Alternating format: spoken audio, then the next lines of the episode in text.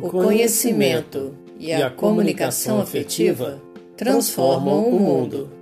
O autoconhecimento, a educação emocional e a comunicação afetiva transformam você e o mundo.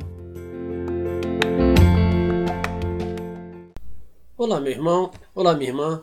Professor Orix Tadeu aqui com você, nosso e nossa pode ouvinte especial, para mais um episódio Vida Plena na Sexta, de nosso podcast Caminho de Vida Plena, falando de comunicação afetiva e educação emocional. Se você por acaso está chegando por aqui agora, esse projeto é um trabalho realizado por mim, por Arlesiene e pela psicóloga Raquel Araújo, que é a idealizadora do mesmo. Se você quiser nos conhecer um pouco e também conhecer o objetivo do nosso projeto, nós temos gravado aqui um episódio de apresentação a vida e o tempo em meu favor hoje. Nunca é tarde para começar. Nunca é tarde para recomeçar. Nunca é tarde para mudar. Nunca é tarde para aprender. Nunca é tarde para se viver. Estamos comemorando os 51 anos de vida de Raquel Araújo. A reflexão desse final de semana é para você que entende que está velho demais, que está velha demais, para colocar em prática aquele projeto antigo que tinha em mente, mas que por vários motivos acabou ficando abandonado dentro da gaveta. O mesmo para você que entende que ainda está novo demais, que ainda está nova demais para se preocupar com o seu projeto de vida e por isso está começando a guardá-lo na gaveta para mais tarde, na hora certa, depois que já tiver curtido a vida, começar a colocá-lo em ação. Na live desse dia 17 de dezembro de 2020, em comemoração pelo seu aniversário, Raquel falou sobre o tempo estar em seu favor e sobre se ter 51 anos de idade, que é o tempo cronológico, e sentir-se como se tivesse 15 anos de idade, com vitalidade, que é o tempo espiritual, mental, que vem com a maturidade e a consciência. Por favor, Preste atenção nessa história, que é somente uma dentre várias histórias de exemplo de superação e sucesso. Nascido em 9 de setembro de 1890, na cidade de Renewville, Estados Unidos, Arland Sanders teve desde cedo uma vida muito difícil. Sanders perdeu o pai aos 5 anos de idade. Este acontecimento fez com que sua mãe tivesse que assumir toda a família, deixando-o responsável por seus dois irmãos. Aos 16 anos, ele abandonou a escola e aos 17 já havia perdido quatro empregos. Aos 20 anos, sua esposa o abandonou depois de pouco tempo de casado. Ele teve várias experiências de insucesso. Durante os anos que se seguiram, ele trabalhou em vários empregos, desde motorista de barco a vapor até gerente de posto de gasolina. E foi justamente em um posto de beira de estrada que Sanders começou a cozinhar e vender frango em forma de petisco. Com o passar do tempo, ele foi desenvolvendo a receita para melhorar seu frango. Em 1952, Sanders se aposentou sentindo-se fracassado e inconformado por receber apenas um benefício de 105 dólares por mês. A partir daí, teve uma ideia e decidiu pegar emprestados 87 dólares, começando a fazer frangos fritos, utilizando sua receita e vendendo-os de porta em porta. Ele percorreu várias cidades em seu carro, vendendo os frangos, durante dois anos. E alguns anos depois, esses frangos tornaram-se famosos. Hoje conhecemos como frango no balde. Após esse trabalho de venda porta a porta, junto com um amigo, ele montou um restaurante que se tornaria mundialmente famoso, o Kentucky Fried Chicken, o KFC. Em 1964, com 74 anos de idade, Sanders vendeu o KFC por 2 milhões de dólares. Mas o negócio valia muito, mas muito mais. Sanders faleceu em 1980. Outro exemplo no qual me inspiro muito é o de Abraham Lincoln.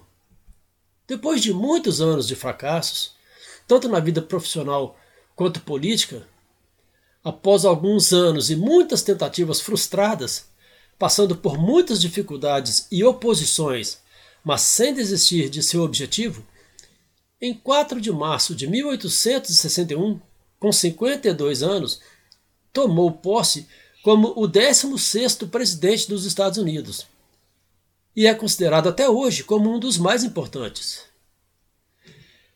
E aqui, é claro, é só um resumão mesmo da história de Lincoln. A história dele é super rica.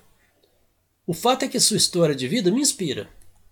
Faz com que entendamos que alguns percalços pela vida são realmente inevitáveis. E nos faz entender também que, apesar disso, é possível vencer. Enquanto preparava essa nossa partilha, lembrei-me da música composta por Roberto Carlos e Erasmo Carlos. É preciso saber viver. Quem espera que a vida seja feita de ilusão pode até ficar maluco ou morrer na solidão. É preciso ter cuidado para mais tarde não sofrer. É preciso saber viver. Toda pedra no caminho você pode retirar numa flor que tem espinhos, você pode se arranhar. Se o bem e o mal existem, você pode escolher. É preciso saber viver. É preciso saber viver.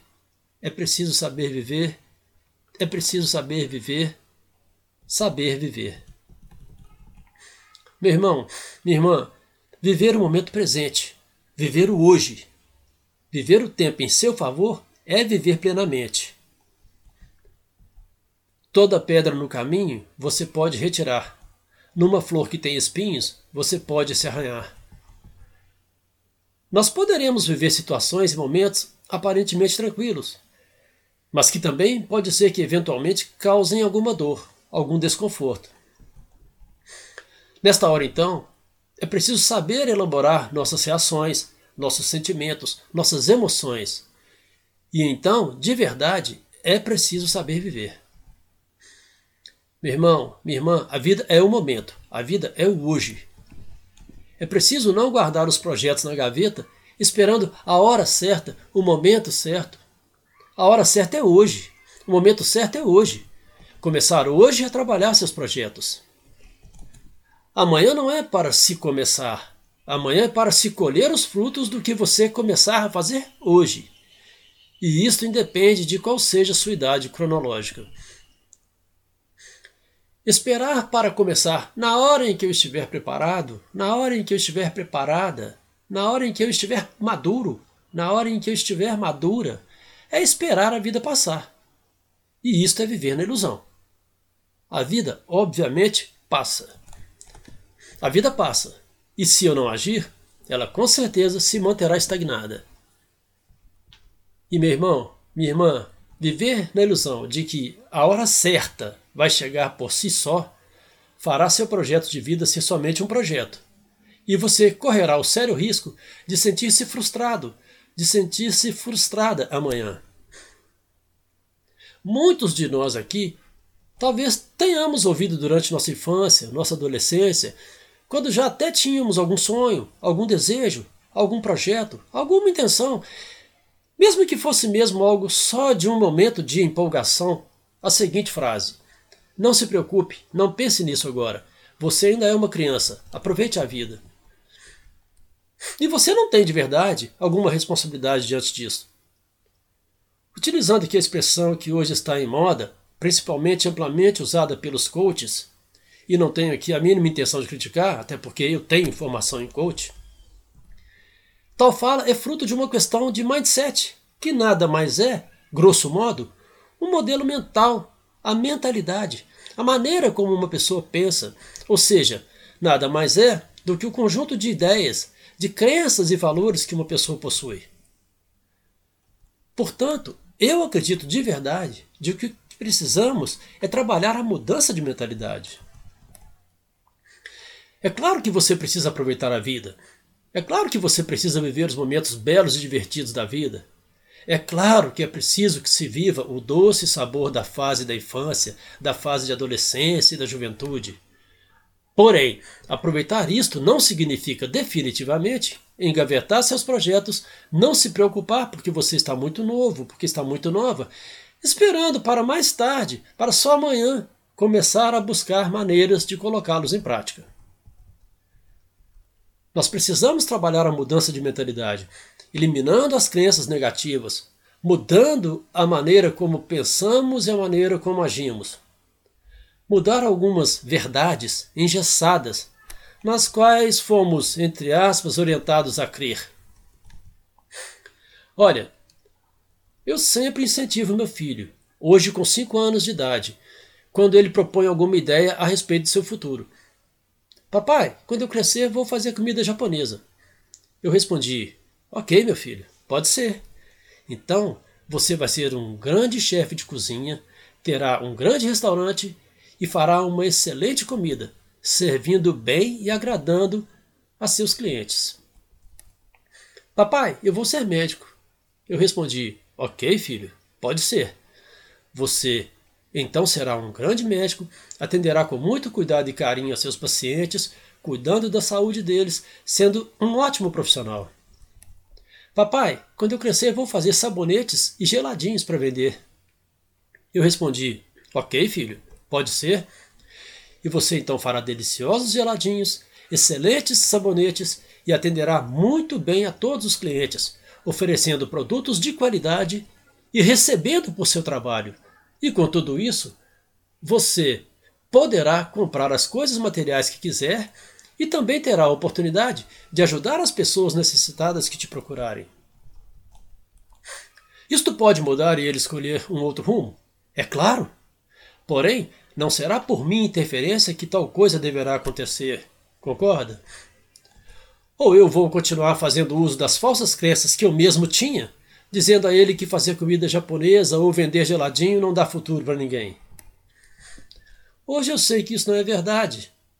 Mas eu aprendi que para me dar bem na vida, para conseguir ganhar dinheiro, para me sentir bem sucedido, para me sentir realizado, eu necessariamente tinha que ingressar numa boa universidade, ter um diploma e também tinha que escolher uma profissão de nome ou ter um alto cargo público que me dessem pompa, que me dessem status.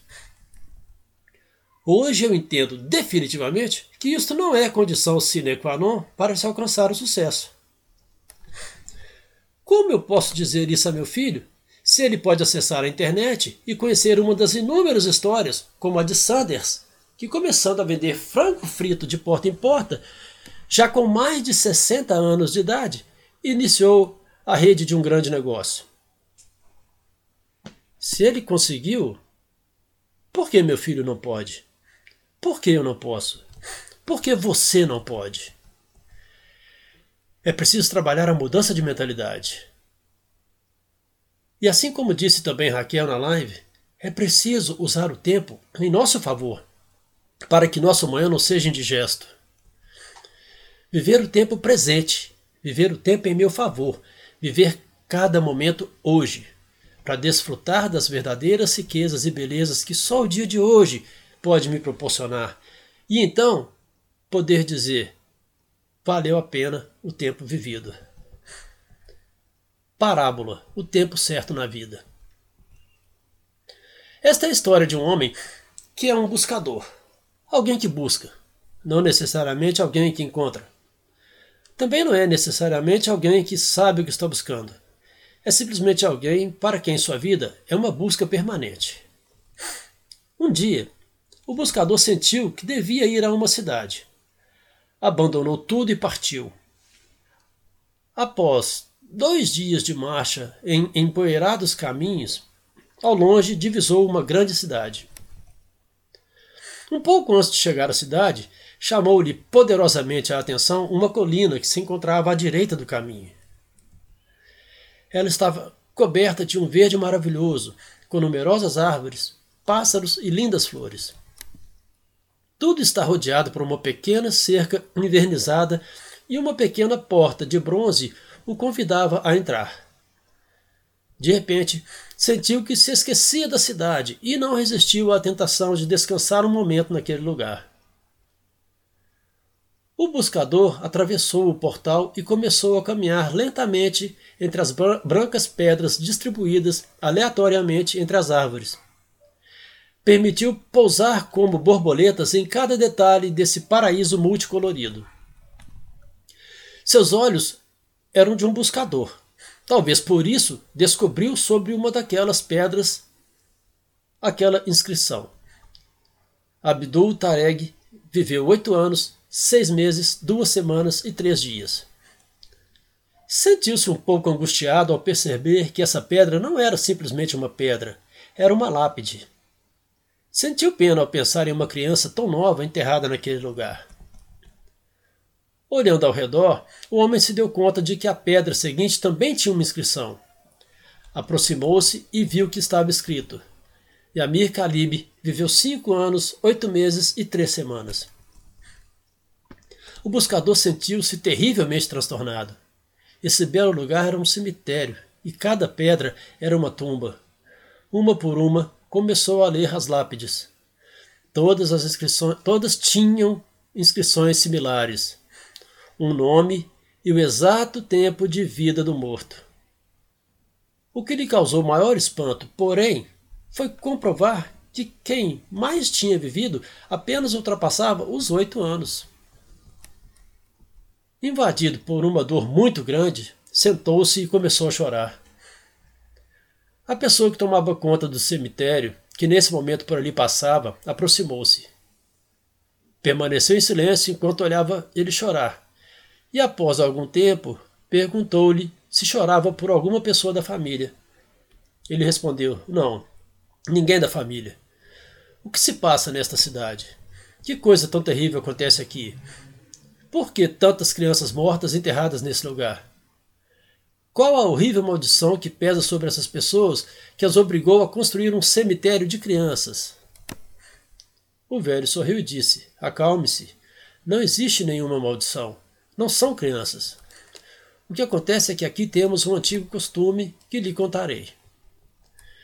Quando um jovem completa 15 anos, ganha de seus pais uma caderneta como esta que eu mesmo levo aqui, pendurada no pescoço. É uma tradição entre a gente que, a partir desse momento, cada vez que você desfruta intensamente de alguma coisa, abre sua caderneta e escreve nela. À esquerda, o que foi desfrutado, à direita, o tempo que durou o prazer. Conheceu uma moça e se apaixonou por ela? Quanto tempo durou essa enorme paixão e o prazer de conhecê-la? Uma semana? Duas? Três semanas e meia? E depois, a emoção do primeiro beijo quanto durou? Um minuto e meio do beijo? Dois dias? Uma semana?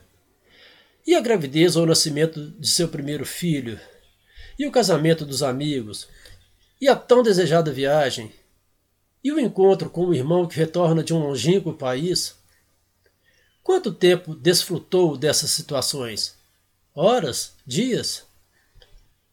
Assim, vamos anotando na caderneta cada momento que desfrutamos.